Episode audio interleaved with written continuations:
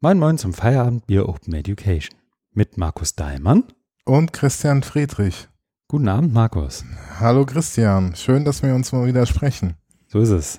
Es ist der 15. September inzwischen schon.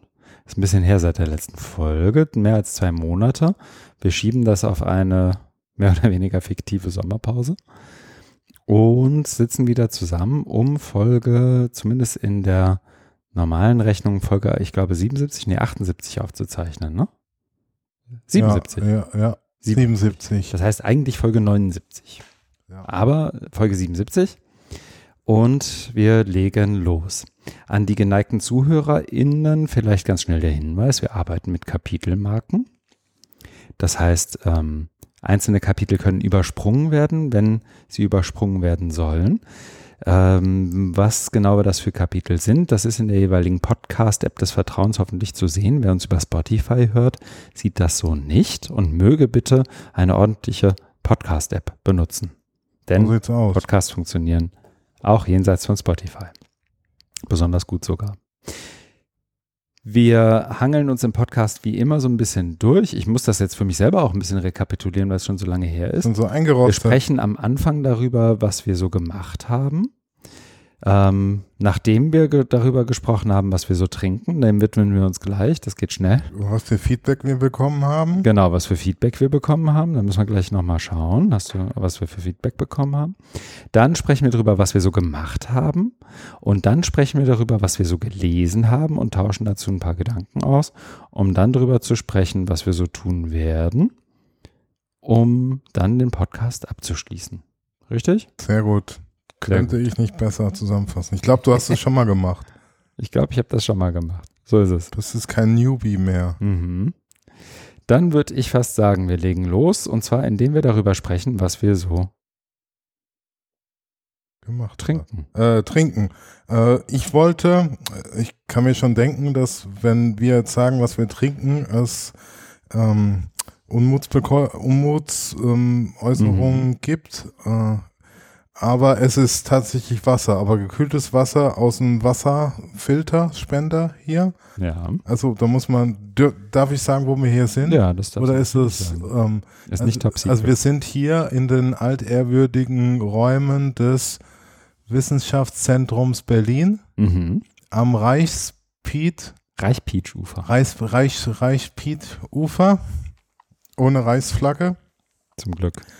Und da ist drumherum die Ausstattung an Spätis und Kiosken nicht wirklich so. Also der, der, ich nehme das auch gerne auf meine Kappe. Ja, weil Christian sagen. hat mich ähm, gebeten, Bier mitzubringen. Ich hatte aber dann einen anderen Anfahrtsweg, also zu Fuß und bin da jetzt nicht an einem Späti vorbeigekommen. So hab aber dich, das muss man auch dazu sagen, hab dich extra angerufen um, als du schon hier warst? Als ich schon hier war, aber zehn Minuten vor der vereinbarten Zeit, weil es war einkalkuliert, mhm. dass ich noch zehn Minuten Zeit habe, um dann zu gucken, was hier noch machbar ist. Aber es war nicht da. Bildungswissenschaftler these days.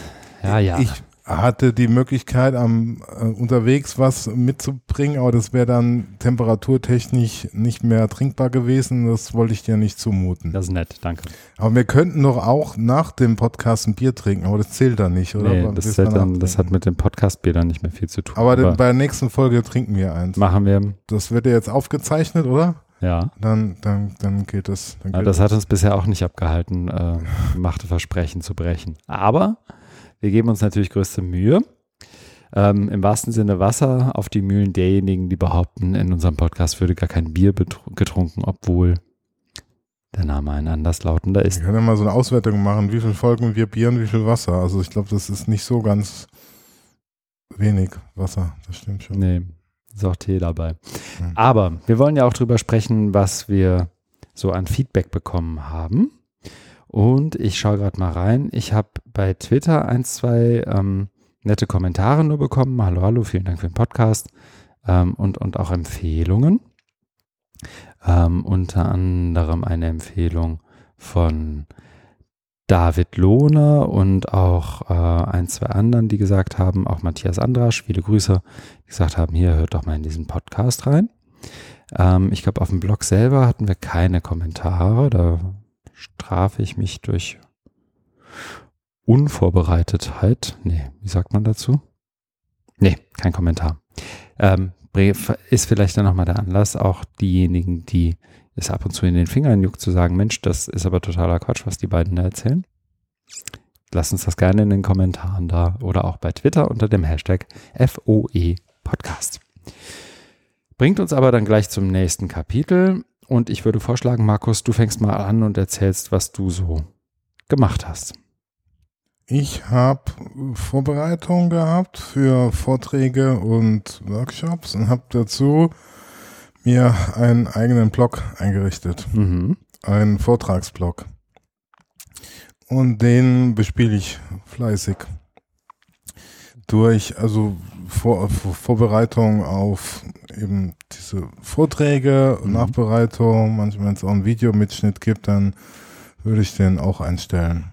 Mhm. Ja, und also ich, das ist so Open Science oder Open Scholar Prinzip mäßig, also dass ich die Dinge vorab auch schon teile und da auch andere gern teilhaben lasse und das dann im Vortrag dann natürlich auch sage, hier mhm. gibt es so eine Art Manuskript, da mhm. könnt ihr nachlesen. Finde ich mal, finde ich mal ganz gut. Also glaube ich, in Deutschland so bei Vorträgen gar nicht, also gerade im akademischen Bereich ist es kaum üblich. Also das höchste der Gefühle, wenn du die Slides bei ja. Slideshare einstellst und dann twitterst, die sind jetzt online. Mhm. Und ja, das geht auch anders. Und deswegen äh, habe ich eben diesen Blog eingerichtet und spiele da einfach so ein bisschen mit rum und äh, ja, ist mal ganz gut, sich selber also vorzubereiten und ähm, die Dinge mal zusammenzuschreiben, weil kennst du ja vielleicht auch, ne, irgendwie so ein grobes Thema im Kopf, oder wenn du dann das irgendwie in eine einigermaßen nachvollziehbare Struktur bringen willst, da fängt es ja schon an. Ne? Das ist ja dann auch immer mhm. auch Arbeit. Und Meistens der Punkt, an dem ich äh, schreien scheitere und ja. Aber da muss ich auch ein Stück weit zwingen, das einfach mal runterzuschreiben. Und wenn dann der eigentliche Vortrag ist, dann kann man aus diesem mhm. Fundus äh, schon ein bisschen ziehen. Also dadurch, dass da schon was da ist. Okay. Also es ist auch nicht so, dass ich das dann ablese im Vortrag, sondern äh, so als Hintergrund. Das wäre meine nächste Frage gewesen. Nee. Aber wer, vor, wer mitlesen möchte, wo du so überall was ähm, zum Besten gibst und was du da zum Besten gibst, möge vortrag.drdeimann.de besuchen. Eine Domain, die mir von dir bisher gar nicht bekannt war. Ich glaube, ja. das war vorher, was war es? Markus, Markus Mind. Genau, aber das ist ein mhm. Punkt WordPress und das mhm. ist jetzt ohne Punkt WordPress, also ist WordPress, aber ohne Punkt WordPress, ich will schicker. Mhm. Ja, das ist so eine Subdomain, also ja. dieses Vortrag. Ja. Genau, okay. habe ich noch damit rumgespielt. Und dann habe ich gemacht äh, für Social Forum Digitalisierung teilgenommen an einer Auswahlsitzung zum University Future Festival, mhm. was ja abgekürzt UF genannt wird. Wirklich? Ja. Also, sagen alle UF oder nur manche? Nur manche Insider. Da gab es ja ganz viele Einreichungen. Also mhm. dieses Festival findet Anfang Oktober aus bekannten Gründen online statt. Ja. Äh, drei Tage, ein Barcamp-Tag, ein Konferenztag Aha. und ein Workshop-Tag. Okay. Und für Barcamps kommen ja die Einreichungen noch, aber für die Vorträge und Talks und was da alles gibt und die mhm. Workshops gab es schon ganz viele Einreichungen, die hat man dann so ein bisschen vorbegutachtet und dann in einer äh, Auswahlsitzung haben wir uns die zusammen angeguckt und dann das äh, Speaker-Personal so festgelegt. Aha. Programm ist jetzt auch online. Ja. Kannst du ja immer nachtragen. Ich, ja, ich, ich gucke gerade unter dem ja, Link. Du bist ja so flink, fingrig. Genau, ich habe hier kurz mal auf dem Link geguckt, aber das Programm ist auch schon online? Das ja, also unter... Alle Informationen zum University Festival. Cookies. Da ist das UF. Also es, es gibt noch einen Barcamp-Call. Es hm. findet, also muss gucken unter Hochschulforum Digitalisierung. Ja, ja, ich bin schon da. Ah, okay. Okay. Ja, ja tragen wir also, nach. Das soll ich habe nur so ein paar, genau, ich habe den, den Link habe ich hier schon ähm, und von da aus kann man sich dann durchklicken. Genau. Ich habe nur so ein paar Keynotes, glaube ich, äh, bei Twitter ja. gesehen, die schon ähm, angekündigt sind, wurden. Genau, okay. das sind über den ganzen Tag verteilt, auch die. Ja, sind da gute Sachen dabei? Ja, also auf jeden mhm. Fall. Aber es wird schon ganz, also es ist halt wahnsinnig dicht, das Programm. Mhm. Das geht ja von 10 bis irgendwie 18 Uhr und immer so halbstündige Slots. Also mhm. ist, kann man sich schon was Schönes raussuchen. Mhm. Also auch international, also Mark Brown, kennst du? Mark Brown kenne ich, der ja. war ja schon mal beim HFD. Genau. Ich sehe auch gerade Manuel Dolderer, der Code Academy. Ja, ja, ja. kenne ich. Nicht, ja. nicht Code University? War nicht mal Code University? Ich glaube, ja, oder Code University, ja. Ja. What really, ja. Mhm, okay. Ja. Na dann. Ja, es sind so viele übliche Verdächtige und ein paar Namen, die so noch nicht öfter am, am HFD waren, ne? Ja. So, wie es eben so ist. Ja, Aber ich ja, glaube, es ja. wird bestimmt ganz reizvoll. Also das sage ich jetzt nur, weil ich da selber mit, mitgewirkt habe. Äh, ich biete ja auch einen, einen Workshop an ja. oder ein, eine Session. Aha. Genau. Zur, Was machst du? Äh, ich stelle die Corona-Begleitforschung vor, die ich in den letzten Wochen und Monaten bearbeitet habe. Okay. Die Ergebnisse. Mhm. Okay. Vorläufige Ergebnisse. Da kann man noch mehr rausziehen.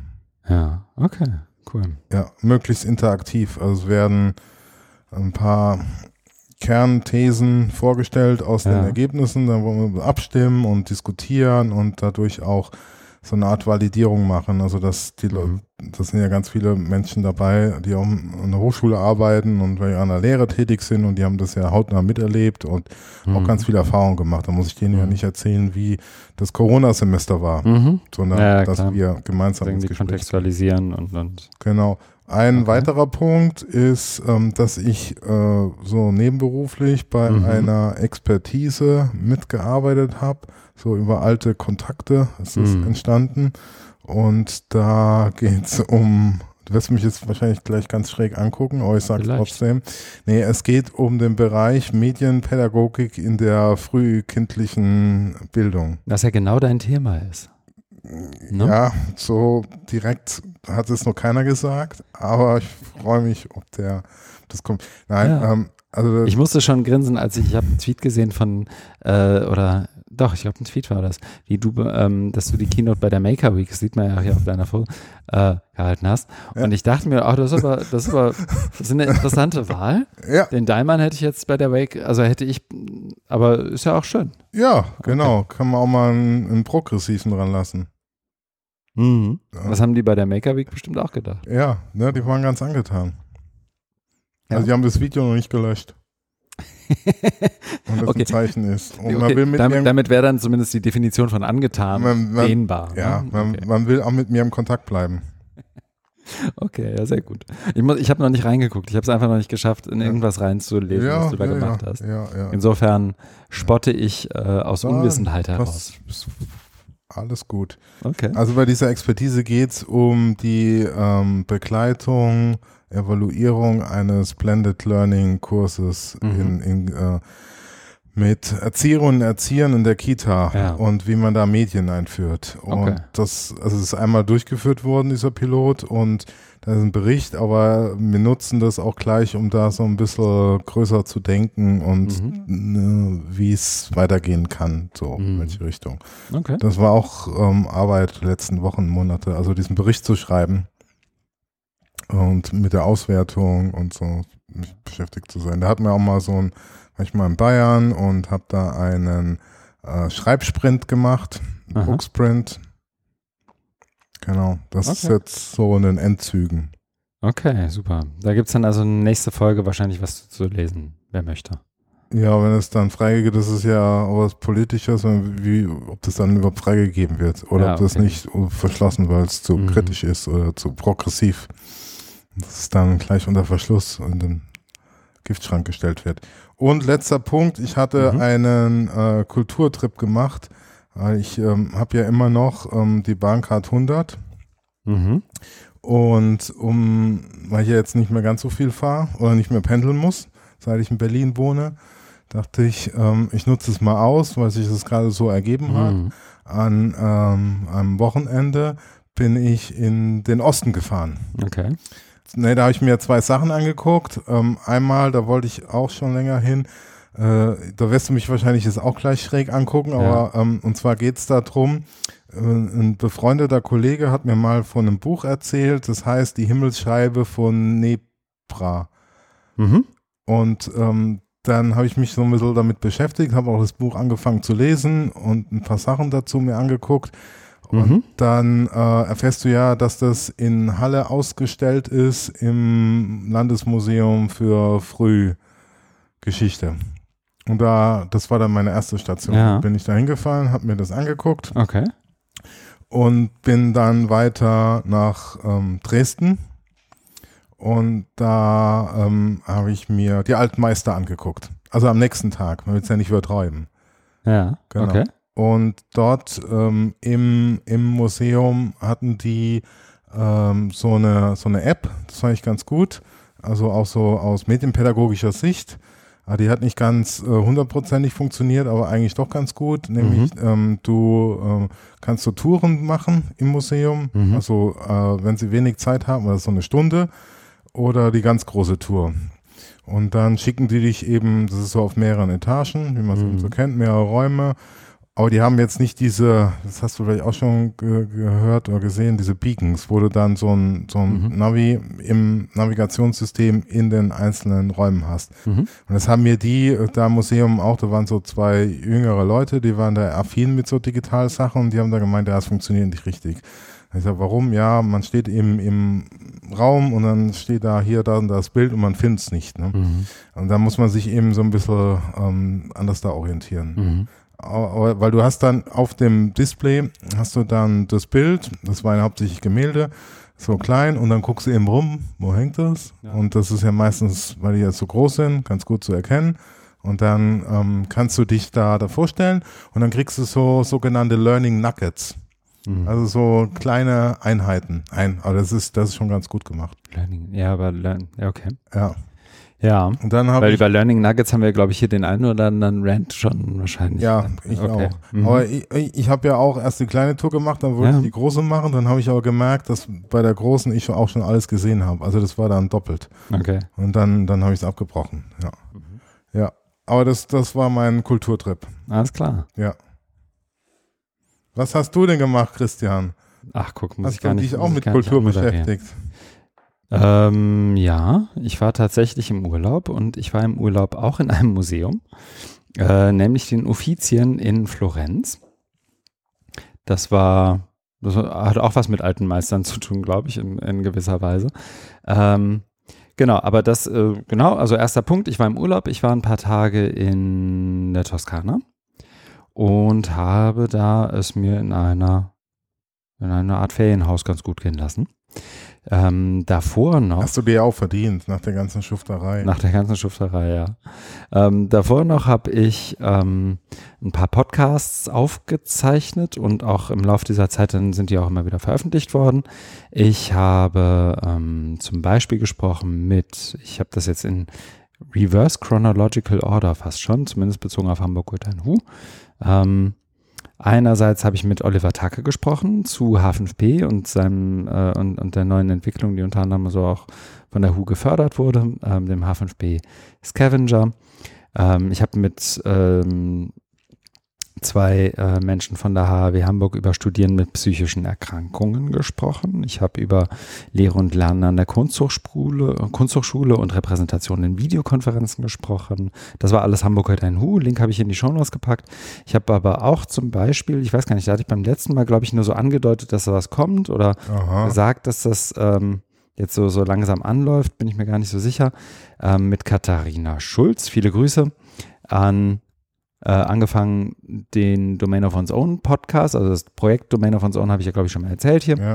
Äh, jetzt ist da auch der Podcast losgegangen und wir haben da die drei geplanten Folgen zunächst mal aufgezeichnet, die äh, mit Kerstin Meyerberger, Axel Dürkop und jetzt äh, kürzlich auch veröffentlicht mit Alexa Böckel als Gäste unterwegs sind. Und da geht es letztendlich um verschiedene Perspektiven auf Domain of One's Own aus, aus, ähm, äh, aus eben der, der Sicht der jeweiligen Gäste.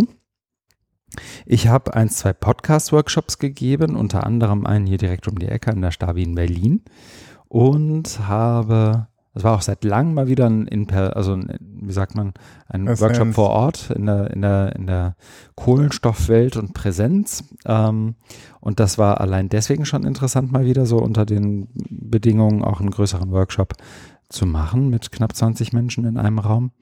Und ähm, habe dann, das ist inzwischen sechs Wochen her, ähm, oder fast sieben Wochen, meinen neuen Job hier am Wissenschaftszentrum Berlin angetreten äh, von dem ich, glaube ich, im letzten Podcast auch noch nicht viel erzählt nee. habe. Ne? Du wolltest das machen, wenn du ja, angekommen bist und nicht gleich wieder weggerannt bist. So, Dann wäre das jetzt der Anlass. Äh, unter anderem ist, glaube ich, dieser neue Job Grund, warum wir jetzt länger nichts haben von uns hören lassen. Ähm, obwohl wir jetzt in der gleichen Stadt wohnen. Obwohl wir in der gleichen Stadt wohnen. Aber ich bin jetzt, ähm, genau, ich bin jetzt als Digital Officer, als äh, äh, bin ich am Wissenschaftszentrum hier in Berlin für Sozialforschung, muss man glaube ich immer noch dazu sagen, und arbeite da letztendlich mit der gesamten Organisation daran, in irgendeiner Art und Weise ähm, die Organisation ähm, bei der digitalen Transformation der Organisation zu begleiten. Im weitesten Sinne und mit allem, was dazugehört. Ja, genau. Und das mache ich jetzt hier gerade. Deswegen sitzen wir auch, wie du es vorhin angekündigt hast, so schließt sich dann der Bogen, am Reichpeach-Ufer. Ja. Und du hast mich mal am neuen Job besucht. Das wollte ich hier überlassen. Büro, um das Outing. Ja, das ist, genau. Das Outing ist hiermit geschehen. Ähm, genau. Das so zu mir. Das Sehr gut. Gemacht. Super. Mhm. Vorbildlich. Noch nicht so lang. Du hast ja schon im Schnitt immer doppelt so lang. Ja, ich Liste könnte gehabt. Sachen, ich könnte zu all den Sachen mehr erzählen und ich glaube, ich habe auch ein, zwei Sachen ausgelassen, die man erzählen könnte, aber jetzt in Anbetracht, so, ich glaube, wir haben es letztes Mal Anfang Juli aufgezeichnet. Wenn man da jetzt wirklich alles auseinanderbaut, dann ja, wird ja auch ein bisschen viel. Das wird ja auch langweilig für die Zuhörenden. Genau. genau, genau. Dass das du so be beschäftigt bist und gefragt bist, das wissen ja alle. Ja. Aber nee, dass es langweilig werden könnte, hat uns ja bisher auch nicht abgehalten. Ja, ja, ja. Aber in diesem Fall ähm, hält es uns mal ab und wir springen direkt weiter in das Kapitel, was wir gelesen haben.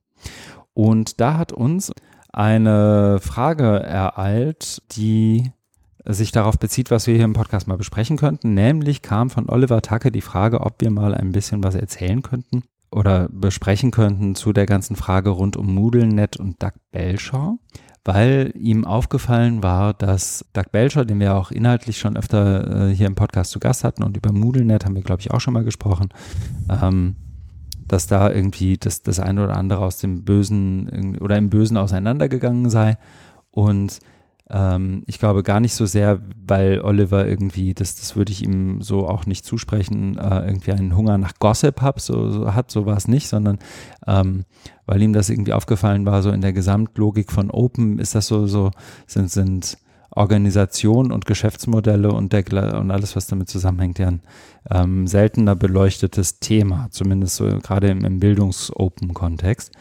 Und so, so kam er, glaube ich, drauf. Und er hat auch gleich äh, dankenswerterweise ein paar Links mitgeschickt. Mhm. Ich habe ähm, hab das damals auch mitbekommen, dass, dass da irgendwie viele Sachen irgendwie schiefgegangen zu sein scheinen und habe mich aber ganz relativ bewusst zurückgehalten, das irgendwie nicht im, im Podcast breitreten zu wollen. Aber ich dachte, jetzt ist es vielleicht dann doch ein, ein Anlass, nochmal kurz drüber zu sprechen. Ähm, es gibt ja einen, einen, Blogpost, das ist vielleicht ein ganz guter Einstieg von Doug Belshaw vom 25.07., in dem er über, äh, der glaube ich nur Moving On heißt, in dem er darüber spricht, äh, dass er jetzt, dass seine Zeit bei Moodle jetzt endlich vorbei ist und dass das ähm, wirklich auch ähm, für ihn eine, eine, belastende Zeit war bei Moodle. Und ähm, dass er aber gleichzeitig auch das, was bei Moodle passiert ist, so inhaltlich, also das Moodle.net als Projekt, ihn durchaus irgendwie wie sagt man, fulfilled hätte. Ja, also so, ja. Ähm, das, das war schon immer auch mein Eindruck und würde, glaube ich, auch nach wie vor so sagen, dass das Projekt selber immer interessant war. Es gab auch ein paar Tweets dazu, die man sich da anschauen kann. Ähm, insbesondere im Kontext der, ich erzähle einfach mal weiter und du, ähm, Nein, mach, du bist ja, mich dann ab, ne? Bist ähm, gut dabei. Ich die ähm, auch deswegen jetzt hier vielleicht gar nicht so, so gut zu verlinken sind, weil Doug Belcher ja auch alle drei Monate praktisch alle Tweets löscht. Das heißt, wenn wir die jetzt verlinken und jemand in der Woche zuhört, dann sind die Tweets nicht mehr zu finden. Ähm, und die äh, Doug, Doug, selber spricht da irgendwie von, von Toxic Work Environments, mhm. also ähm, auch da auch schon fast von, von so sowas wie hm, Post, äh, posttraumatischem Stress. Ähm, und das unter anderem, so wird es zumindest von manchen rein interpretiert, aufgrund von Geschäftsmodellen. Und das ist nicht mein Eindruck, ehrlich gesagt, sondern ich habe ähm, ich weiß nicht, du, wir, wir hatten uns ja im Vorfeld schon kurz unterhalten und ich habe äh, hier auch im Pad verlinkt einen Tweet, der wahrscheinlich nicht gelöscht werden wird in äh, naher Zukunft von Martin Dugiamas, äh, Ed Moodler bei, bei Twitter, der ähm, seines Zeichens CEO bei Moodle ist und äh, im Juno, Anfang Juno, einen Tweet abgesetzt hat, der ich hoffe, wenig Erklärung bedarf, aber wir können es ja trotzdem kurz einmal erklären. Äh, der Tweet, inzwischen gelöscht, sagte damals ähm, All Lives Matter all the time, glaube ich, im Wortlaut. Ja, ja. Ähm, was natürlich, ähm, also um das schnell zu kontextualisieren, ähm, die, der, der Ausspruch All Lives Matter ist letztendlich nichts anderes als ähm, der, ähm, die rassistische Relativierung äh, des Black Lives Matter Movements, Black, Black Lives Matter Movements, ähm, indem man eben relativiert und sagt, nein, nein, die, die, die, um es mal so zu übersetzen, die, äh, die, die Black Lives sind, sind gar nicht die wichtigen, sondern sind ja alle Leben wichtig und das inkludiert natürlich vielleicht auch die, die Schwarzen, aber wir wollen da auch bitte die Weißen nicht vergessen. Und durch diese Art von Relativierung wird eben ähm, äh, dieses ganze, dieses ganze Movement letztendlich auf, auf eine rassistische und, und auf weißen, äh, wie sagt man, Machtstrukturen basierende Art und Weise ähm, relativiert oder soll relativiert werden und damit auch diskreditiert werden. Und also ein Punkt kommt ja noch hinzu, nämlich ähm, es wird ja dann auch suggeriert, dass weiße Menschen auch Opfer von Rassismus, von strukturellem so, ja. Rassismus sind. Genau. Und das ist ja absurd. Also ich glaube, ich, ich bin noch nicht rassistisch irgendwie diskriminiert worden. Das ging ja auch nicht. Ne? Also ja, das ist. Aber das, das, mhm. das ist ja auch, also ich habe mir das da auch mal angeguckt, weil ich das ja zufällig damals erlebt mhm. habe als, als es äh, ging. Also Martin Dugyamas hat es getwittert, ist dann mhm. ins Bett, mhm. äh, in Australien eben mhm. Schlafenszeit war, aber in Amerika nicht. Und dann ging eben die Kommentare los und da wurde das eben ziemlich hart und ich finde auch zu Recht eben äh, kritisiert. Und da mhm. wurde auch verlinkt und sagt, warum das, warum dieser Spruch einfach nur Schwachsinn ist oder, oder wie auch rassistisch, ne? Also dieses mhm. White Supremacy dann auch aus, äh, ausdrückt. Genau. Aber da wird mir auch mal klar, also dass, dass da wirklich dieses, ähm, diese, äh, diese Suggestion dahinter ist, auch weiße Menschen werden äh, strukturell rassistisch diskriminiert. Also es ist ja nicht nur die, die ja. Relativierung, sondern ja, äh, ja, die Schwar äh, klar, schwarze mhm. äh, Hautfarbe und People of Color sind Opfer von Rassismus, aber das heißt ja nicht, dass, dass die jetzt dann mehr, die, in denen ihr Leben mehr wert ist, sondern das sind ja alle gleich viel wert. Genau, und ich würde vorschlagen, ähm, ich glaube, es hilft, also ich glaube, so, so den Grund, den, die Grundproblematik, was das, was den äh, Ausspruch und auch diese, diese, diesen Hashtag und auch die, diese, äh, diese, diese Art zu, zu denken. Letztendlich haben wir, glaube ich, angerissen.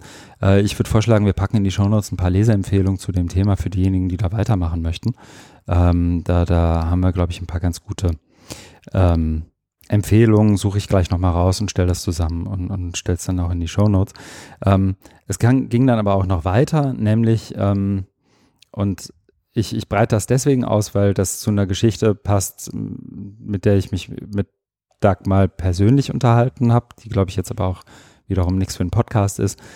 Er ist dann, also die Geschichte geht dann weiter, indem Martin Dugyamas ähm, in Australien dann irgendwann morgens wieder aus dem Bett aufsteht und sieht, ach Mensch, ganz schön viele Twitter-Notifizierungen, was ist denn ja. da los? Ja, ja. Ähm, und wirklich auch überrascht tut. Ähm, wohlgemerkt im U-Note so tut, als hätte er von dem All Lives Matter Hashtag nie was gehört. Und, und äh, auch so dieser ganzen, diesem ganzen Kontext, der da irgendwie auch einfach, den, den man einfach verflucht nochmal zu wissen hat. Und äh, twittert dann, und ich lese mal kurz vor, Apologies for my last tweet, now deleted due to unexpected responses. I had sent it as a kind of prayer before I went to sleep. Anyone who knows me would understand it was 100% intended with love to all people and other lives on this planet during difficult and shocking times. Also Kontext, ähm, auch was, was sozusagen in den USA zu dem, zu dem Zeitpunkt passiert, was ja auch andauernd noch passiert, ähm, und was mit, mit schwarzen Menschen, People of Color in, in, in den USA passiert, sozusagen als, als Kontext und als Canvas dessen, dessen, was er da beschreibt.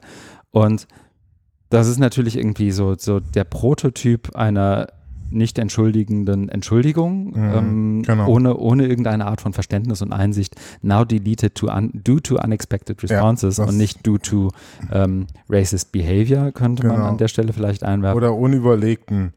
Genau. Also, also er, er, er, schiebt es ja auf die anderen. Also dass, dass, dass es da eben diese Reaktion gab und deswegen hat er sich es dazu entschlossen mhm. zu löschen. Ganz schön viele Notifizierungen auf meinem Handy. Ich nehme den Tweet mal raus, dann hören die Notifizierungen jetzt auch auf. Ähm, ja. Und dazu kommt dann noch eine, ähm, eine letztendlich, wie soll ich sagen, dass, dass die Argumentation, die hinter All Lives Matter steht, auch wiederholende Erklärung. Anyone who knows me would understand it was a 100% intended with love to all people and other lives on this planet. Ähm, kann man, glaube ich, auch nochmal über Othering sprechen, aber das ist dann vielleicht auch wirklich jetzt für, für uns hier ein bisschen zu weit.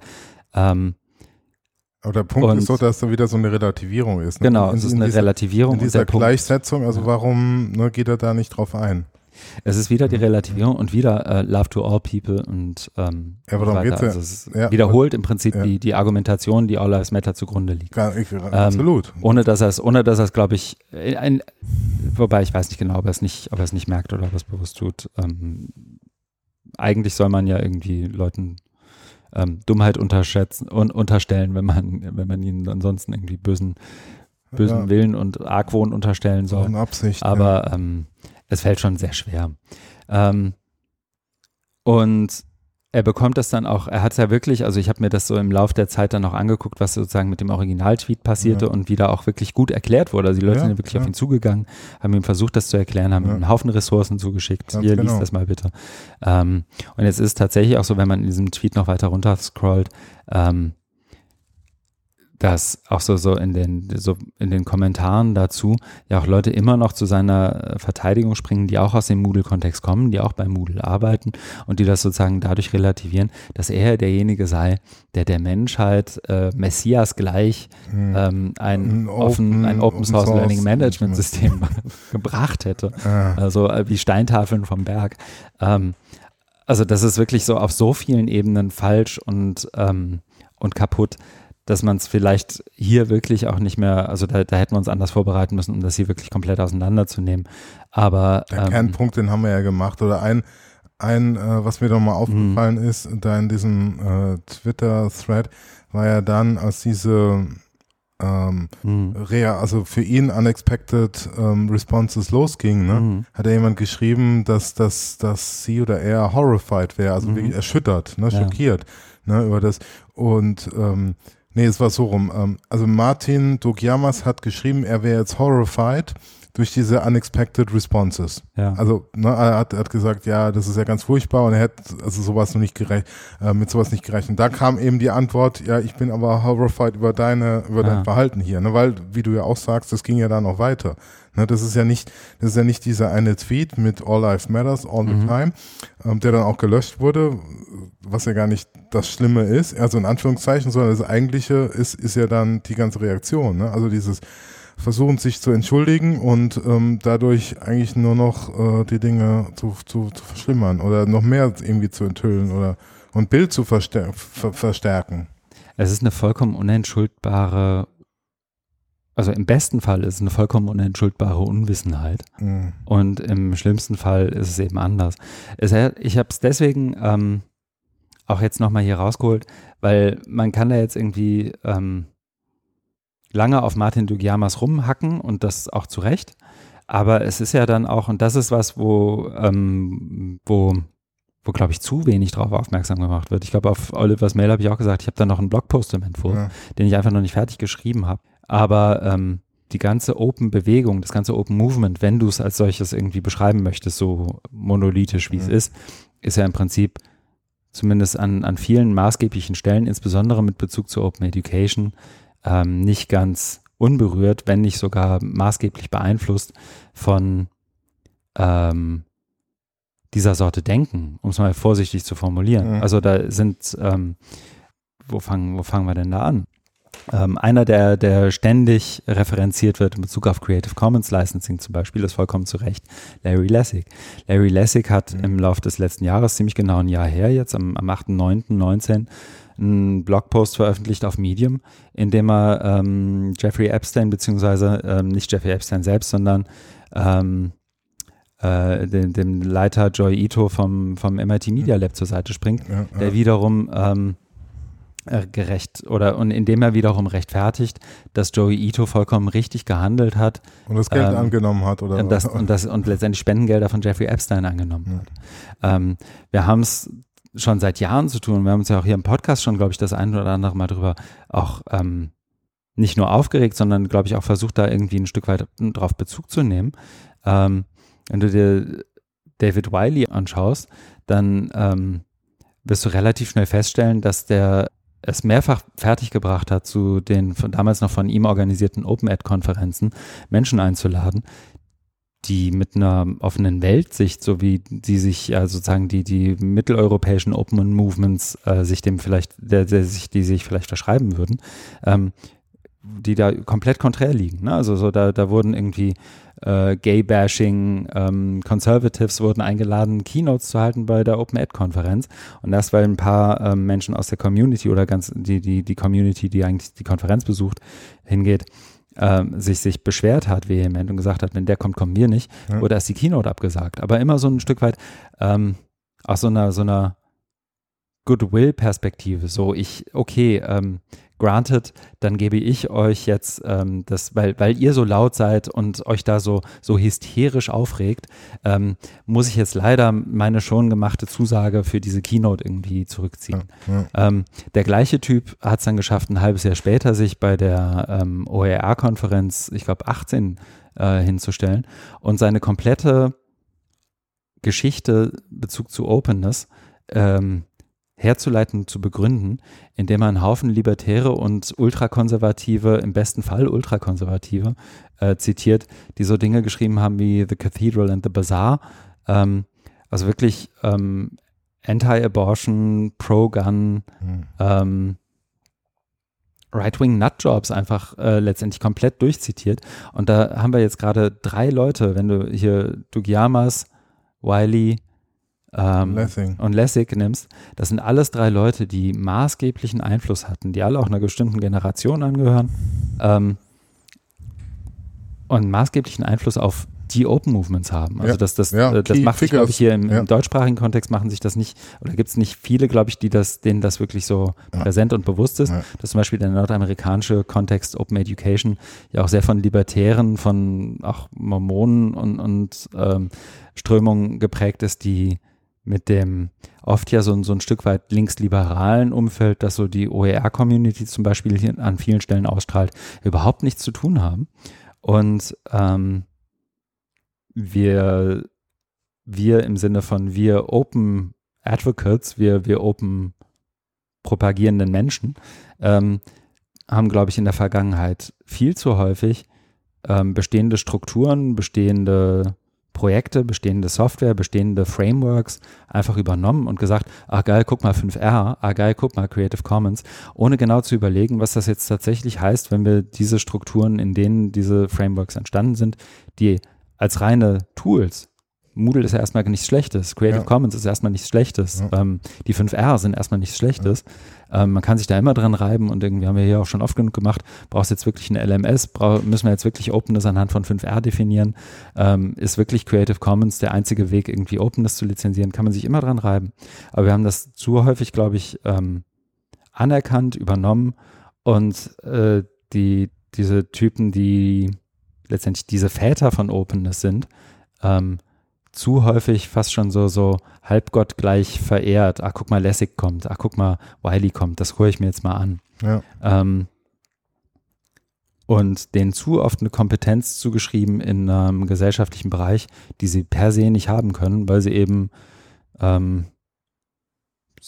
diejenigen sind, die sie sind, in, in all, allen nicht existierenden Schattierungen und Ausprägungen. Ja, das Gefährlichste ist ja dann, wenn diese Figuren zu gesellschaftlichen Vordenkern. Ne? Und, und wenn, wenn dann Openness oder offene Inhalte, Open Content als ähm, Mittel für gesellschaftlichen Fortschritt ne? Mhm. oder Creative Commons Lizenzen. Ne? Äh, was, was ja auf den ersten Blick logisch erscheint, aber wenn du dann dieses Denken dann, so wie du es jetzt gerade erläutert hast, ne? wenn du dir das dann nochmal vor Augen führst, ne? also dass da auch eine hohe Affinität wohl ist. Ne? Mhm. Und warum ist das so? Ne? Ja, das ist hier in Deutschland überhaupt kein, glaube in Europa auch nicht. Also bei den, bei den OER-Konferenzen. Das ist schon vielen klar. Aber das wurde auch nicht so offen nee. thematisiert, also in Form von. Also im deutschsprachigen Raum weiß ich, dass es, äh, sorry, ich falle dir da ins Wort, aber ja. es ist, ähm, im deutschsprachigen Raum bin ich mir ziemlich sicher, dass es nicht vielen Menschen klar ist. Da, da könnte ich mir vorstellen, das sind irgendwie 20, 30, 40 Leute, denen das klar ist. Und mir fallen ein paar ein, mit denen ich auch schon drüber gesprochen habe. Und die sagen, ja, das ist so. Ähm, die aber auch, aus welchen Gründen auch immer, sich nicht offen hinstellen und sagen, guck mal, das ist so. Ähm, Im UK ist das den maßgeblichen Personen absolut klar. Ja, ja. Also den, den Martin Wellers, David Kernahans, äh, Vivian Rolfs, ähm, Maren Deep Wells, denen ist das klar, wo, aus welchen ideologischen Strömungen da auch so diese Openness-Leute herkommen. Ähm, und da wird das auch anders thematisiert. Insbesondere wurde das in den letzten zwei, drei Jahren sehr viel anders thematisiert. Also ähm, hatte ich auch zum Beispiel in Hamburg heute ein Humor mit Catherine Crone im Iron Deep darüber gesprochen, wie sich das so ent entwickelt hat. Ähm, ja, ich komme, also wir haben jetzt einen Haufen, einen riesen Exkurs irgendwie angelegt, ähm, um auf eine sehr einfache Frage von Oliver eigentlich zu antworten, nämlich wisst ihr mehr darüber, warum Doug Belcher bei Moodle mit sowas wie PTSD rausgegangen ist? Und ehrlich gesagt, ähm, ich glaube, da haben auch einzelne Leute wiederum in solchen Kontexten die Tendenz, mich eingeschlossen, äh, sich selbst ein Stück weit zu wichtig zu nehmen. Und, und äh, mein Punkt soll, glaube ich, sein, ähm, das, was ich über diese Organisation weiß und die Art und Weise weiß, wie dieses Projekt zumindest ähm, gemanagt wurde, ähm, lässt mich doch sehr daran zweifeln, dass das ein äh, irgendwie guter Arbeitgeber wäre. Ähm, für, für viele Menschen, insbesondere für Menschen, die nicht weiß sind. Ähm, und das würde ich so ausweiten auf viele Software-Kontexte und Software-Development-Kontexte. Das ist ja irgendwie auch kein, keine, keine Neuigkeit. Und ich glaube, das lässt sich auch ohne Probleme ausweiten auf viele andere Open-Kontexte. Und ähm, das ist nach meinem Eindruck nicht vielen Menschen klar, dass es da auch darum geht, dass ähm, diejenigen, die da irgendwie an einem Hebel oder an einem Knopf oder an irgendwas sitzen, auch diesen Hebel und Knopf betätigen mögen, um es, ähm, um, um dazu eine Änderung beizutragen. Und ich glaube, das hat Doug Belcher schon versucht. Ähm, ich habe aber den Eindruck, dass er damit, äh, dass er da in eine Struktur gelaufen ist, die ihn da, ihm das nicht, die das nicht wertschätzt und die, die da auch ganz aktiv gegen gearbeitet hat. Und das zeigen ja auch die Kommentare unter den äh, oder die, die, die Comments un, unter den Tweets von Martin Dugiamas zum Beispiel, ja, ja. weil da eben Haufen Moodle-Menschen auch ihm zur Seite springen und sagen, aber er hat doch nur gesagt, dass alle Menschen äh, wichtig sind. Mhm. Also so, da, da fehlt es einfach an ganz vielen Stellen. Ähm, ja das ist total unbefriedigend, weil erstens ähm, gibt es so, also ich weiß nicht, man merkt man, man merkt es mir, glaube ich, oder du merkst es mir, glaube ich, auch an, du guckst immer so mit einer Augenbraue hochgezogen zu mir rüber, das ist sonst mein Job, ähm, weil ich versuche, ein paar Gesprächsinhalte, die ich privat hatte, auch privat zu halten. Ähm, und andererseits wiederum, ich eigentlich finde, dass das alle mal hören sollten, aber das ist dann irgendwie auch, auch schwierig, das sind Privatunterhaltungen, die gehören nicht in Podcast.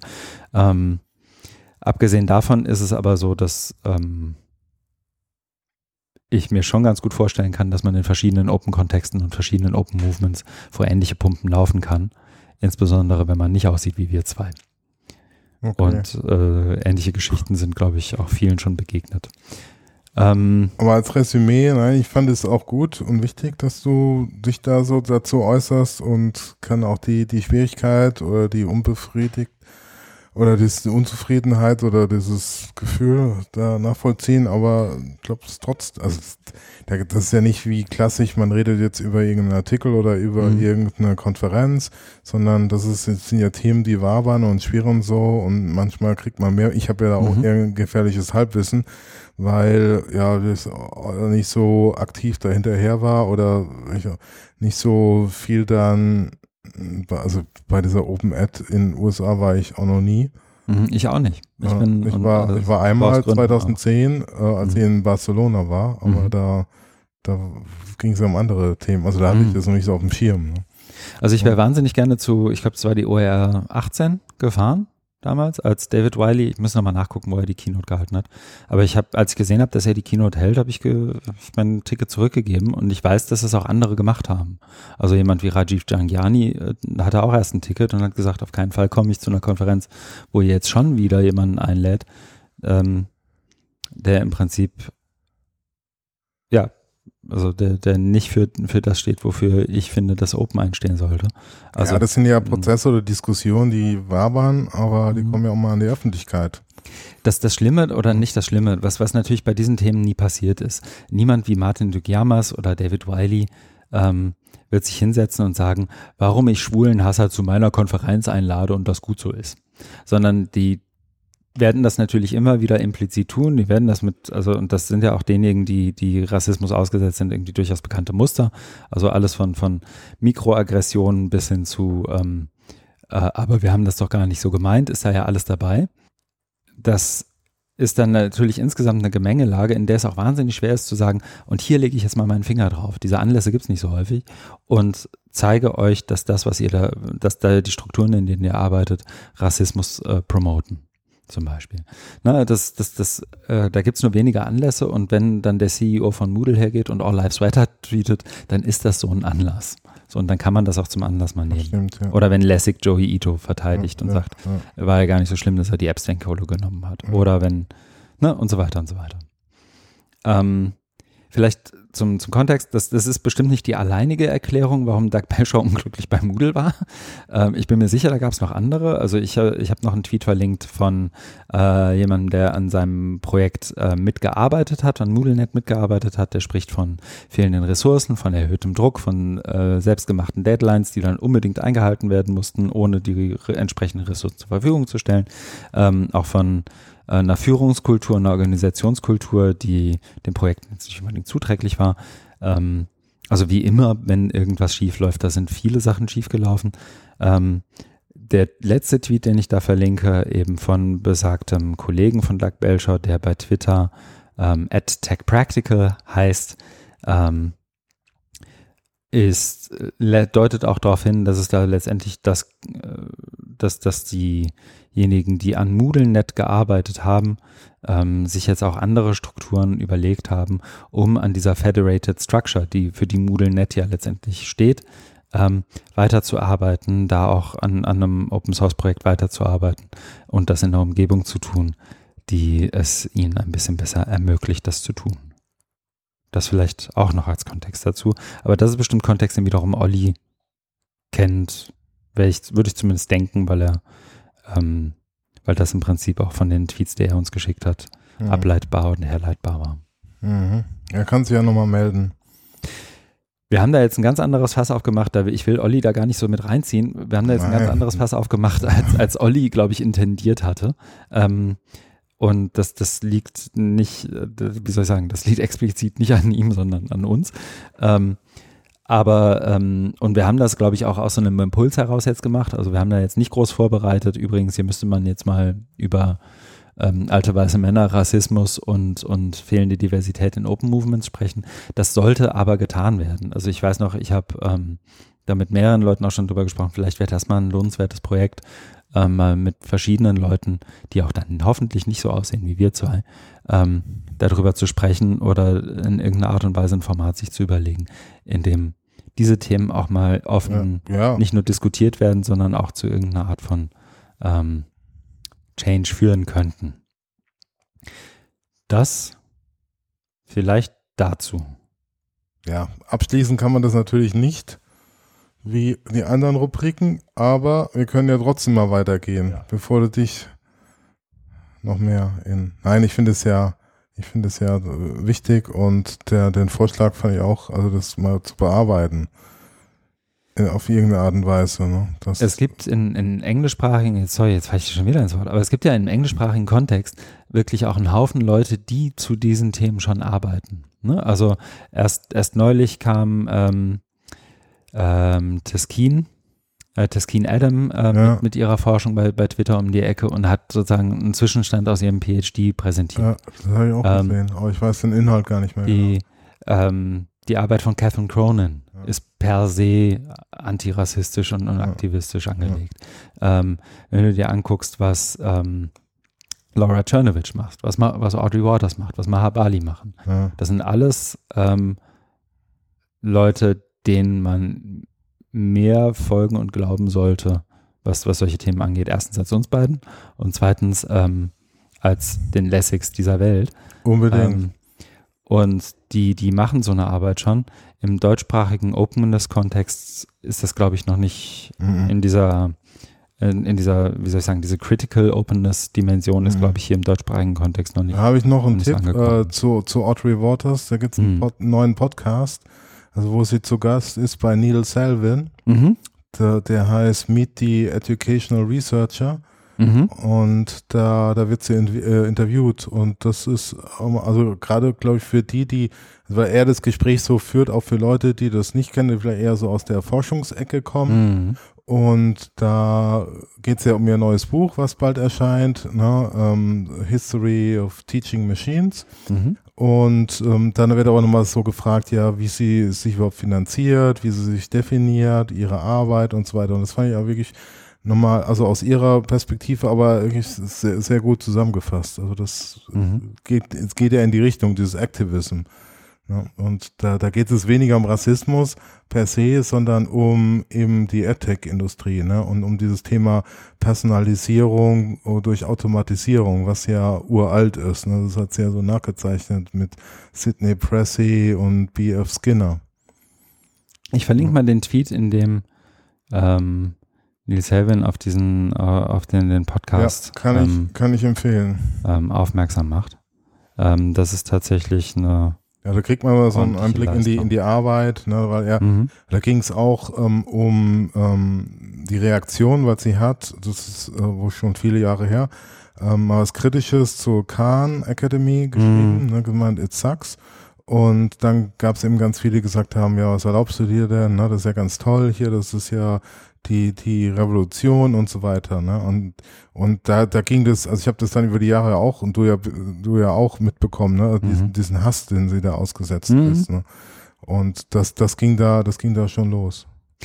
Ich weiß noch, wie sie, wir hatten sie, als ich noch bei Wikimedia letztes Jahr, also jetzt inzwischen dreiviertel Jahr, hat sie auch davon gesprochen, wie sie zum Beispiel bei der OEB-Konferenz ja wirklich auch ausgebuht wurde ähm, für äh, Statements, die sie da ja. äh, die sie gemacht hat. Und meine Vermutung wäre weniger für die Statements, die sie macht, sondern dafür, dass eben sie diejenige ist, die die Statements macht und nicht ja.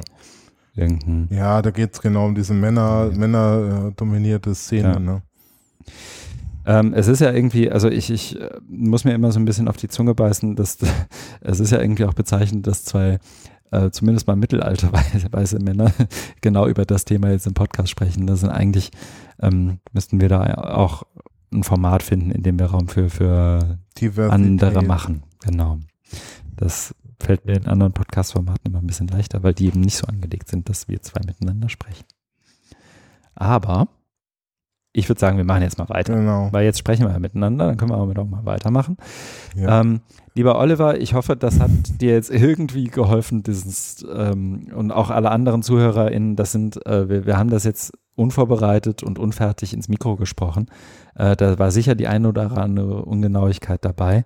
Ähm, gerne die Kommentare benutzen, gerne Twitter benutzen und dann tragen wir dann ein paar, vielleicht auch ein paar Links zu zusammen.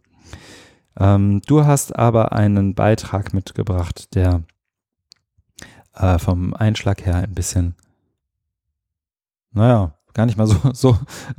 Ich lese die, ich lese die Überschrift und lese Profitable Doomsday Futurology. Ähm, vielleicht hat das ja doch was miteinander zu tun. Gucken wir mal. Ich habe ihn nicht gelesen. Erzähl mal, worum geht's? Also es ist ein von, von einem Think Tank. Ich, das ist auch so dein Eindruck, ne, wenn man die Aufmachung sieht. Mhm. Und zwar vom Higher Education Policy Institute. Und das ist ein Blogpost, könnte man sagen, was auf ein Buch bezieht, äh, sich auf ein Buch bezieht und also so eine Art Rezension oder Besprechung dieses Buchs. Mhm. Und ähm, da geht's, äh, das Buch ist ganz am Ende verlinkt, oder soll es nicht drum gehen, sondern es geht, deswegen habe ich sie auch reingepackt, weil jetzt mit ähm, Covid-19 und der äh, Zwangsdigitalisierung, ne? also äh, der, der endlich digital, mhm. äh, was passiert ist, ähm, kommen natürlich auch so diese Narrative wieder hervor, dass es jetzt so der Durchbruch ist und dass die Zukunft digital ist. Also es geht ähm, im Kontext auch von diesen Futurologen, das steht ja schon in der Überschrift, also so Future Predictions, Zukunftsvorhersagen, aber natürlich äh, jetzt mit Covid-19 als Katalysator für Digitalisierung. Und da werden das nochmal hier, fand ich ganz gut zusammengefasst, also diese ähm, Steps von diesen Narrativen, also dass es zu den äh, Disruptionen kommt der traditionellen äh, akademischen Konventionen, mhm. also wie Hochschulen organisiert sind.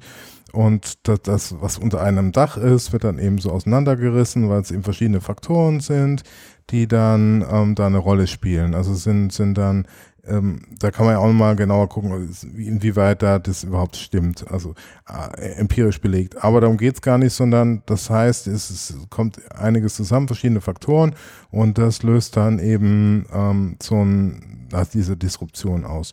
Und ähm, dann ist es ja so, dass die Universitäten ziemlich stabil sind, über Jahrhunderte ja, sich kaum verändert haben. Also so ist die Erzählung. Und deswegen ähm, müssen, müssen die sich jetzt ähm, äh, total verändern, um sich da auch anzupassen, diesen disruptiven Prozessen und mehr agil und mehr flexibel werden. Und das ist dann auch, ähm, hört man jetzt schon so ein bisschen raus, so auch aus Beratungsecke, da hat er auch was drin mit ähm, dass, dass es wohl so eine Studie gab von Ernest Young und die sagen vorher, dass die AkademikerInnen äh, auch größtenteils so ähm, Freelance-Workers werden können. Ne? Also dass eben diese Anstellungen zerschlagen werden und es darum geht, ähm, dann an neuen Projekten dann daran zu arbeiten, was da jetzt so entsteht. Mhm. Und weil eben es gibt diesen, diese Silo-Mentalität, es gibt die ähm, Verweigerung oder die, die Resistenz gegenüber diesen, dieser interdisziplinären, einer interdisziplinären Zusammenarbeit. Und darum muss eben also wenn man dieses Grundnarrativ betrachtet, es kommt zu Disruptionen, ganz viele Bereiche sind ja schon von betroffen, natürlich auch die Hochschulen. Und dann ähm, heißt das eben, dass sie auseinander, also dass sie zerschlagen werden müssen, auch eben die, die Workforce, wie es dann mhm. heißt, also auch die äh, Angestellten, Beschäftigten. Aber dann kommt eben so der Schwung, der denkt, ja, das habe ich schon hundertmal gelesen, ist Bullshit, sondern ähm, es, ähm, er dreht es dann rum und da geht es übrigens auch um dieses Buch, ähm, was da besprochen wird. Ähm, und da wird eine Alternative angeboten, die jetzt weniger fancy ist, daherkommt, wo es, er nennt es dann Evidence-Based Optimism. Also mhm. ein, ein, eine Alternative, die ähm, überzeugender ist als das, was zuvor, was wir ganz grob dargestellt haben. Okay. Da wo ich auch gesagt habe, muss man mal gucken, inwieweit diese Prädiktion auf ähm, empirisch äh, belastbaren Zahlen, äh, Statistiken, ne? also ob das alles Hand und Fuß hat. Das ist ja, ja. nicht immer so. Ne? Das sind ja irgendwelche Claims, die man wirklich gar nicht so operationalisieren kann. Und ähm, da geht's dann eben darum, ähm, um das so ein bisschen zu debunken oder zu demystifizieren, dass man, ähm, also zeigt da auf, dass eben oft so ist, dass diese ähm, selbsternannten Expertinnen der Hochschulbildung ähm, hauptsächlich ähm, die Hochschulleitung befragen, ähm, Policymakers, Key Stakeholders. Ähm, mhm. aber, also alle möglichen, aber nicht die da die Arbeit machen. Ne? Also die, die da arbeiten und die, die eben an, also das mittragen und mitbestimmen, was Hochschule ausmacht. Also wie Hochschule auch ist. Also weg von dieser strategischen Ebene und, und irgendwelchen Chief, ich hoffe, ich trete jetzt nicht zu so nahe, Chief Nein, Digital Officer. Ich bin ja nicht Chief, ich bin ja nur. Ah, okay. Ich bin ja nur das, für die kleinen ne, Disruptionen zuständig. Ja, die, die man nicht so merkt. Im genau. großen. Ja, und dass die eben, dass die eben hauptsächlich ähm, ge gefragt werden und die ja, wollen natürlich auch dann hier Teil dieser großen Disruption werden und träumen dann, mhm. ne, und von schillernden Farben. Aber ist ja losgelöst, ne, weil die ja hoch oben sind, ist ja losgelöst von der Workforce mhm. an der Basis, ne, und deswegen haut es als nicht so hin.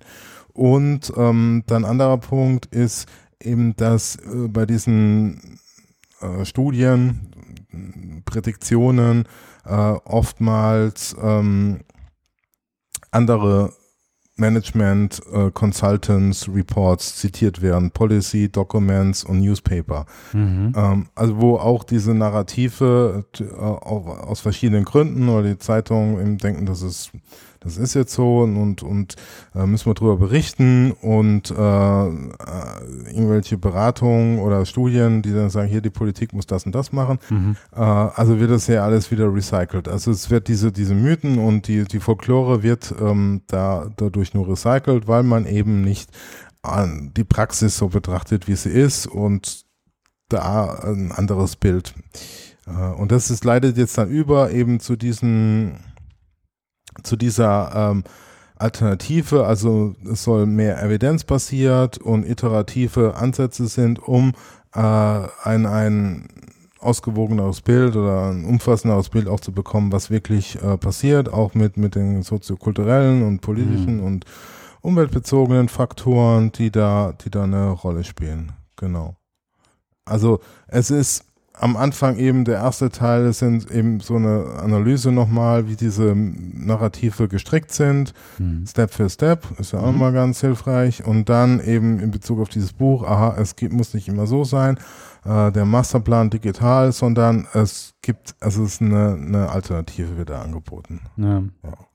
ja ich habe mich gerade, als du das erzählt hast von diesen, wie soll ich sagen, schon fast mystifizierten ähm, Zitaten, die immer wieder vorgeholt werden und Forschungsergebnissen, die so auch ganz bewusst so selektiert werden, um den eigenen Narrativ zu stützen.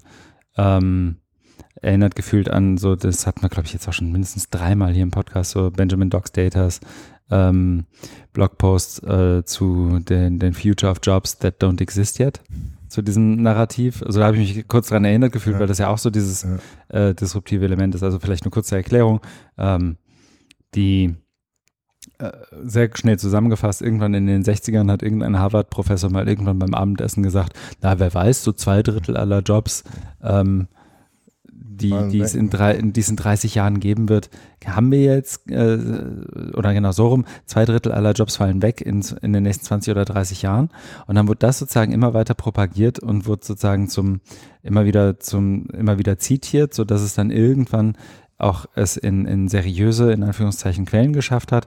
Und dann konnte man eben diese seriösen Quellen zitieren, um von da aus dann immer weitergehend ähm, zu perpetuieren, dass das ja. ja. so ist und so sein muss. Und dann kann man irgendwie aus der Rückschau auf die Dinge dann für, je nachdem, wie man irgendwie den Maßstab anlegt, was jetzt einen Job ausmacht, ähm, ja auch argumentieren, dass da viele Jobs wegfallen oder zumindest ja. viele Tätigkeiten, aber damit ja noch lange nicht die Jobs wegfallen. Und ähm, dass das dann später sogar aufgenommen wird, wiederum von ähm, paradoxerweise von Bildungsinstitutionen und, und Organisationen, die sich in irgendeiner Art und Weise mit Bildung befassen. Also dass dann irgendwann auch die OECD und, und äh, die, die, die alle, die rund um das PISA-Konstrukt ähm, irgendwie arbeiten, eben auch ihre Studien mit eben diesem Zitat einleiten. Richtig. Ähm, was irgendwie wahnsinnig gleichzeitig witzig und beängstigend ist. Ja, und keiner auch mehr dann auf dem Schirm hat, dass es durch so ein Abendessen entstanden ist. Ne? Weil ja auch niemand, so also du musst ja, ja, auch wahnsinnig viel Arbeit reinstecken, das nachzuweisen. Ne? Ja. Entschuldigung, ja. Ja. Mhm. Und, und was aber was äh, für Auswirkungen hat, ne? Mhm. dass dann, äh, ja, jetzt müssen wir, ähm, also für die Jobs, die es noch nicht gibt, brauchen wir neue Kompetenzen. Mhm. Das heißt, brauchen wir neue Kompetenzentwicklungsprogramme und müssen alle fit machen für die Zukunft, die wir noch nicht kennen. Ja. Aber die dann doch da ist, also beschrieben ist. Ja, spannend. Okay. Das heißt, das ist eigentlich, äh, weil es jetzt auch nicht so wahnsinnig lang ist, irgendwie ein ganz Ja. schicker Artikel, um Ja. sich da irgendwie reinzudenken Genau. in so, so Genau. diese Themen. Oder? Also mal jetzt im, im Zuge der Corona-Krise, Hm. das ist ja auch wieder, also jetzt in Deutschland jetzt nicht so sehr, aber international schon, das wieder so als ähm, Segway oder so zu nehmen, um, um seine alten Mythen Mhm. da wieder zu platzieren.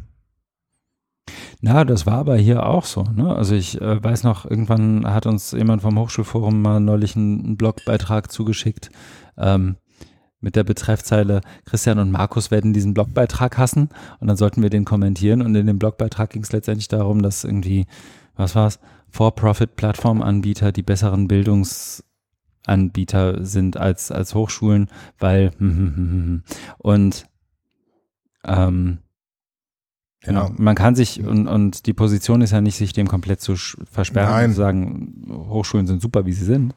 Nein, Aber dieser Narrativ, deswegen braucht halt fand ich nicht den Artikel ja auch äh, ganz gut, weil er Mhm. dann eben diese Alternative aufgemacht hat. Da Mhm. guckt, also, dass es eben auch, also nie, nicht getan ist und zu sagen, das ist alles Quatsch, ähm, mit, mit diesen disruptive Mhm. Thesen, sondern sich dann wirklich ernsthaft anzunehmen, also klar zu machen, was verändert sich, was nicht, wo muss man ran und das ist ja gerade auch jetzt ein Thema äh, von Corona, weil ähm, also die, die Remote-Online-Szenarien ist ja klar, dass es auf Dauer nicht das Gelbe vom Ei ist mhm. und was aber auch, auch weil das ja vorher auch nicht wirklich vorangegangen ist, ist ja dann auch die Frage, wie schafft man es denn jetzt Hochschulen so zu verändern, dass eine digitale Bildung, die äh, höheren Ansprüchen genügt, möglich ist. Mhm. Und das hat aber dann, äh, ne, deswegen fand ich da, was du erwähnt hast, diesen, diesen Blogpost dann auch wieder viel zu weit weg. Also das äh, mit, mit der Disruption, weil das ist einfach so, ja, ist alles scheiße, wie es war, und jetzt müssen wir es irgendwie anders dann machen. Also da, da fehlen einfach konkret die Ansatzpunkte. Ne? Und hier ist es ja dann ähm, eher so down to earth. Guck doch mal, wa- wa- was die, was die denn machen. Ne? Setz dich mal mit denen auseinander. Und dann kann man ja anfangen, auch Dinge Mhm. zu verändern und, und äh, zu disruptieren, wenn man das dann so nennen will. Ne? Also, oder auch dieses Silo-Denken zu überwinden, ne? da, dass, dass, dass, dass äh, auch Funktionseinheiten mehr zusammengedacht werden. Also diese klassische Trennung dann von Hochschuldidaktik zum Beispiel und Rechenzentren, ne? dass die, dass die dann äh, weiter zusammen, genau. Das wäre dazu. Okay. Schick. Dann Ja. setze ich jetzt eine Kapitelmarke, wie ich Ja. das sonst in diesem Podcast auch immer ansage und ja, super. leite damit über zu dem nächsten Link, den du hier ins Pad gehauen hast. Und der heißt, und einfach nur, weil ich sonst nicht viel dazu beitragen kann, worum es darin geht, äh, Stones That Calculate. Was Also- hat das damit auf sich? Genau, also das äh, ist eine Kollektion, also so eine Art ähm, Wikipedia für ja, ein bisschen anspruchsvollere Themen. Also es ist eine Kollektion an Ressourcen zur postdigitalen Materialität. Was, was soll das?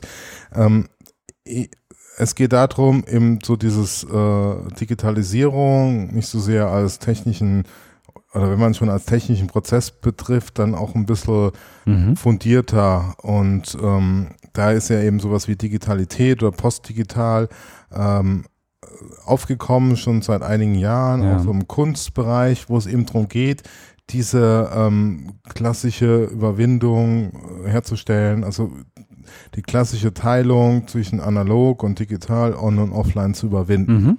und sich viel spannenderen Fragen zu widmen, die Mhm. jetzt dadurch aufkommen. Das ist nicht also zu blenden zu lassen, wir müssen jetzt alle ganz schnell digital werden und ganz viele Geräte anschaffen. Das ist langweilig.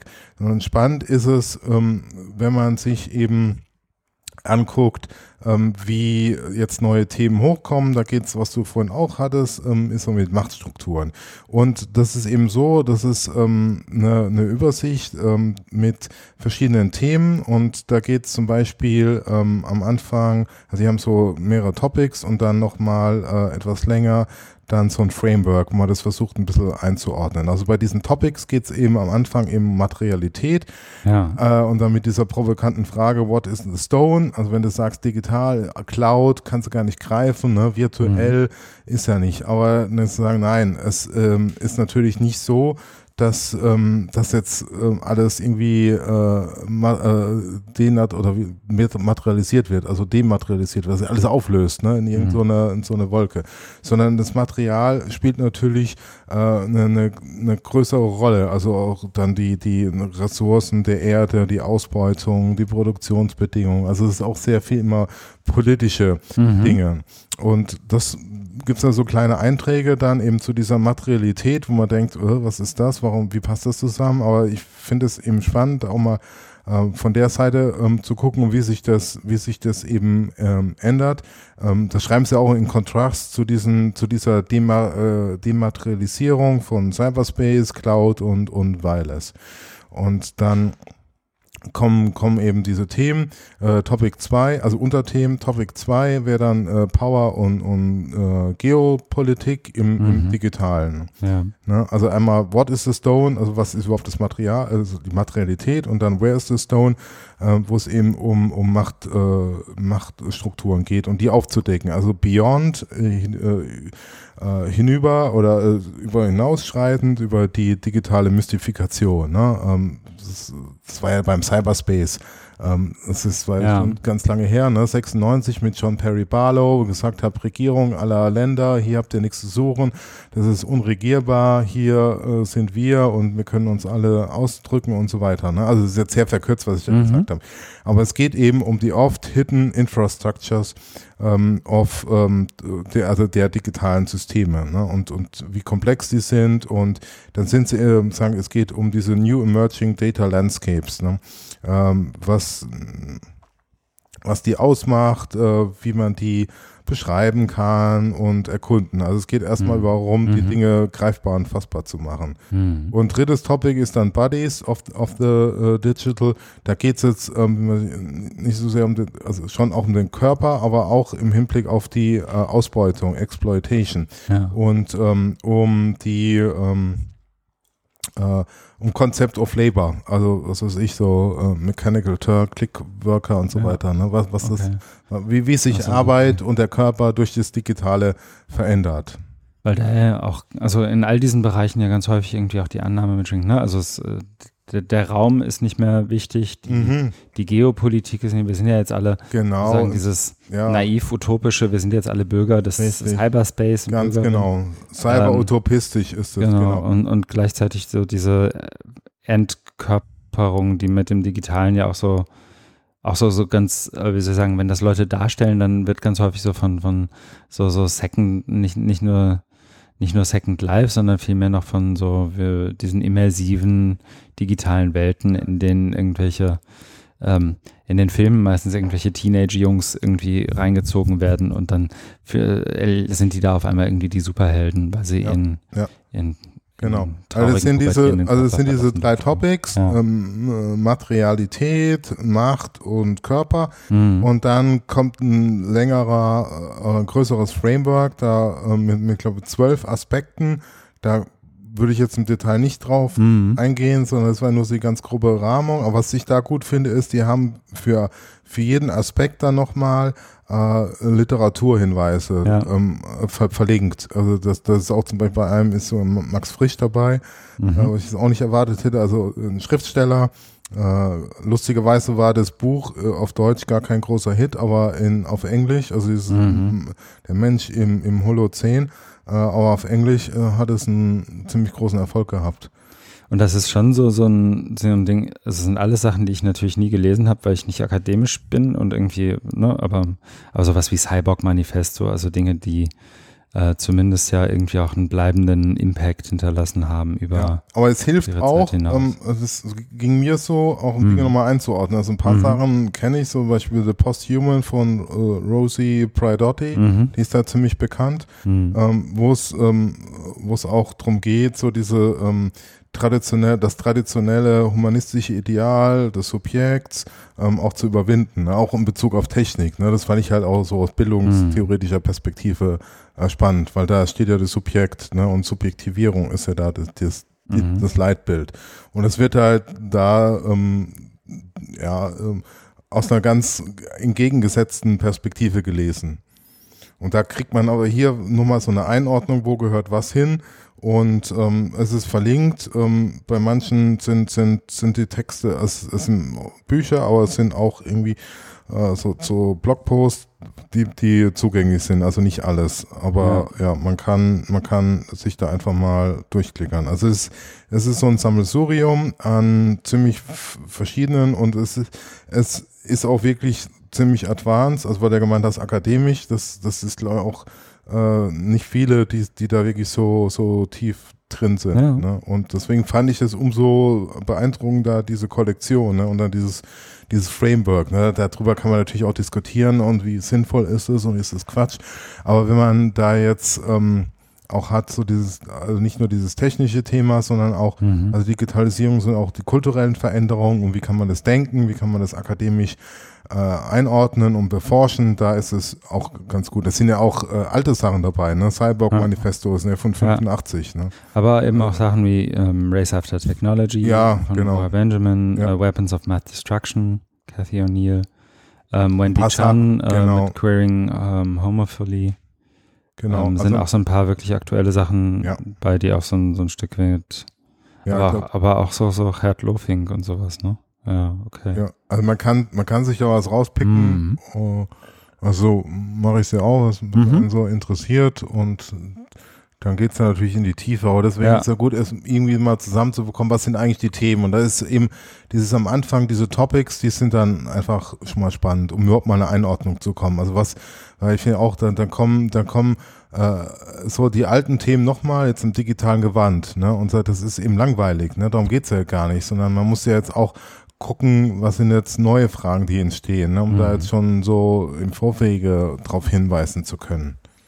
Vielleicht nur kurzer Hinweis. Ähm, ich habe jetzt die Seite ganz runtergescrollt und da kommt nochmal ein Hinweis auf die beiden Autoren. Äh, da muss ich auch nicht gendern. Paul Heinecker bei Twitter at paul. Und Jonas Pano at Ceto. Ähm, der eine ähm, an der Uni Potsdam am Institute for Arts and Media, unter anderem am Urban Complexity Lab ähm, und Freelancer hier in Berlin, also bei dir so aus dem Potsdamer Berliner Raum. Ja.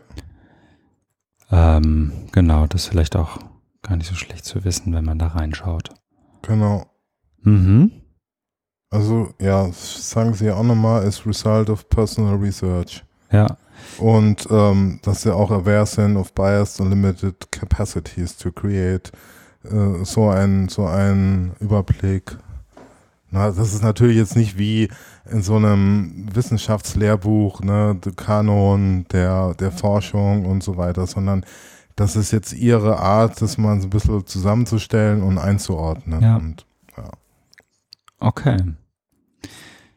Cool, cool. Dann würde ich fast sagen, ich überlege mir, wie die Kapitelmarke heißt, aber ich glaube, ich nenne sie Stones That Calculate. Ja. Mhm. Und setze ja, sie gleichzeitig. Ähm, und würde, jetzt schauen wir mal rein.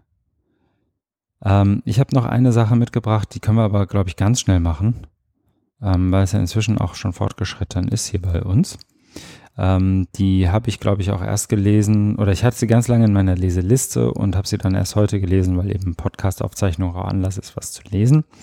Und zwar ist es ein Blogpost von der We Are Open Co-op, ähm, an der unterschließt sich dann vielleicht auch der Podcast-Kreis, äh, unter anderem äh, Doug Belschau Mitgründer und mitkooperativen Mitglied ist, wenn man so möchte. Und das jüngste Mitglied der Co-op, nämlich Gray, Grain Hamilton, hat am 11. August einen Blogpost veröffentlicht, der da heißt What does open mean and who's doing it? The five principles of open and 11 case studies of how governments, industry and education are using them also die fünf Prinzipien von Open und elf Case Studies. Und das ist, fand ich wieder so, so ein Ding, ich habe jetzt länger keinen mehr gesehen, keinen Beitrag gesehen, bei dem ich das gedacht habe, dass der Beitrag selbst irgendwie nicht vollumfänglich ist oder nicht irgendwie die Facetten highlightet, die ich an vielen Stellen, glaube ich, gerne highlighten würde oder irgendwas in der Art.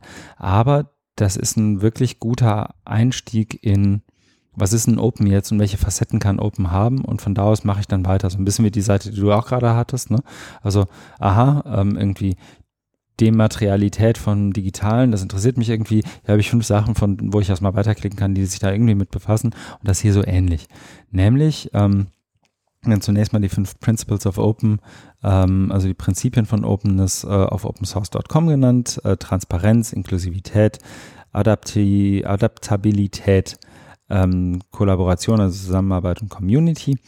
Und ähm, dann gibt's Beispiele vom Japan von der japanischen Regierung über Greenpeace zu Google und auch anderen Organisationen, ähm, äh, also auch so der, der, der, International Federation of Red Cross, also dem Internationalen Roten Kreuz, ähm, die aus irgendeiner Motivation heraus open äh, arbeiten und damit irgendeine Art von Ergebnis oder vorzeigbarem Effekt haben.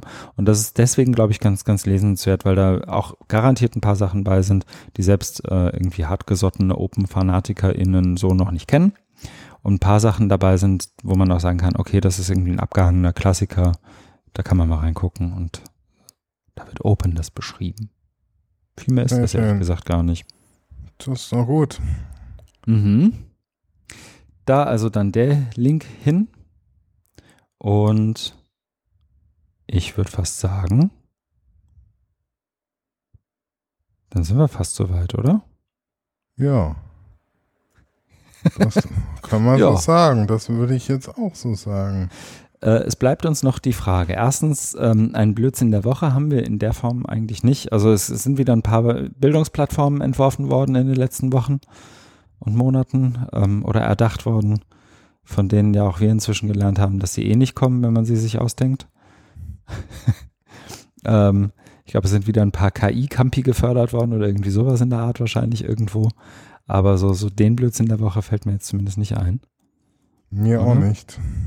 Bleibt vielleicht noch die Frage, was du tun wirst. Oder? Ja. Ich was gibt's irgendwas? Gibt es wieder einen Vortrag irgendwo, wo du. Ich habe es noch gar nicht reingeschrieben. Wirst? Also mhm. ich darf morgen ein digitales Barcamp moderieren. Mhm. Bei der DGWF, Deutsche Gesellschaft für wissenschaftliche für, für Fernstudium und Weiterbildung. Wissenschaftliches Fernstudium und Weiterbildung, DGWF abgekürzt. Okay. Ja. Und dann, ich weiß gar nicht, ist da, dann äh, das UF, also University Future Festival da ein, ein, also mit zwei Sachen bin ich ja noch ja. vertreten. Aber das ist im Oktober, Anfang Oktober. Vielleicht zeichnen wir in der Zwischenzeit wieder auf. Vielleicht dauert es nicht wieder zwei Monate. Wer weiß. Dann vielleicht, vielleicht zeichnen wir noch vor dem UF auf. Aber vor der Aufzeichnung ist ja immer nach der Aufzeichnung und vor dem UF ist nach dem UF. Genau. Das UF, ich muss wirklich immer noch drüber lachen, Entschuldigung. Ähm, okay, ja